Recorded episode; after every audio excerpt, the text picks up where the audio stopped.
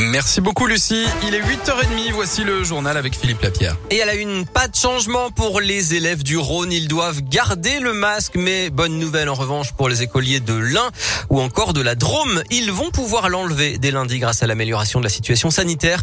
Une nouvelle liste des départements concernés a été publiée ce matin au journal officiel et elle s'allonge. Il y a 12 nouveaux départements, ce qui fait 79 au total, puisque ceux de la Lozère doivent remettre le masque après une hausse des cas de Covid. Puis on n'aura plus besoin du pass sanitaire dans certains lieux dès le 15 novembre. C'est ce que dit Jean-François Delfrécy dans une interview au journal Le Monde. Le président du conseil scientifique se dit assez optimiste sur l'évolution de l'épidémie de Covid en France.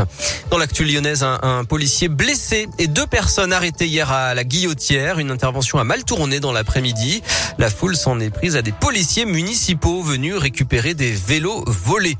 Du nouveau sur les bus des transports en commun lyonnais, les caméras vont être généralisées à la place des rétroviseurs extérieurs. L'expérimentation est un succès puisque les caméras visiblement permettent de réduire les angles morts et d'offrir donc plus de sécurité pour les piétons et les vélos notamment.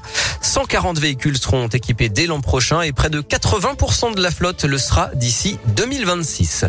C'est la journée de la qualité de l'air aujourd'hui avec euh, des événements un peu partout. Il y a par exemple en ce moment un stand d'infos sur les pollens et sur la météo sur le boulevard de la Croix à Lyon.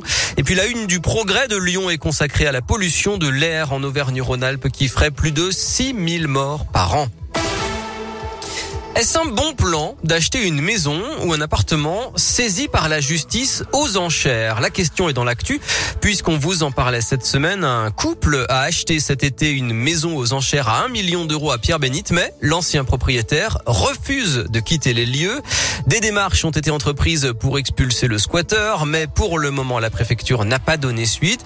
Alors bon plan ou pas? Élément de réponse avec Olivier Fradin, huissier de justice à Lyon. Alors il y a certains fantasmes autour tout ça. Euh, certain que les acheteurs fassent forcément des bonnes affaires euh, parce que euh, il y a souvent euh, pas mal de personnes qui sont intéressées et donc naturellement les enchères vont monter et le prix de vente sera un prix qui est probablement assez proche du prix du marché. Quand les personnes achètent, elles doivent intégrer financièrement la difficulté pour libérer les lieux il est probable. En revanche, c'est quand même plutôt rare le, cas dans lequel cette personne se trouve. Ce sont des hypothèses très rares. J'en ai euh, une, voire deux par an. Les lieux, on les récupère vite, assez vite. Et ces ventes aux enchères doivent se faire par le biais d'un avocat. Le budget doit donc bien prendre en compte euh, les frais de la procédure, en plus du prix du bien et aussi les possibles préjudices d'une expulsion.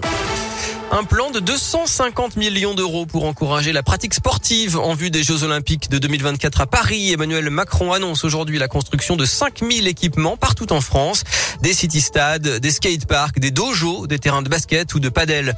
Emmanuel Macron qui va chausser les crampons ce soir au cours d'un match caritatif. Il va débuter la rencontre au milieu de terrain à côté de l'ancien entraîneur de l'OL, Rudy Garcia. Le parcours du Tour de France 2022 va être dévoilé aujourd'hui à partir de midi. Le peloton passera notamment dans la à Saint-Etienne. Et puis le programme du jour avec l'OL qui reçoit Benfica à 21h en Ligue des Champions féminines. Et l'Asvel en Euroleague qui reçoit le Maccabi Tel Aviv à 20h. Et puis euh, je vous invite également à aller jeter un petit coup d'œil au progrès du jour avec une interview de Grégory Doucet, le maire de Lyon, qui annonce le retour d'une fête des Lumières grandiose comme on en avait l'habitude. La fête retrouve son format habituel après l'annulation de l'an passé. Le maire de Lyon promet un programme adapté aux enfants.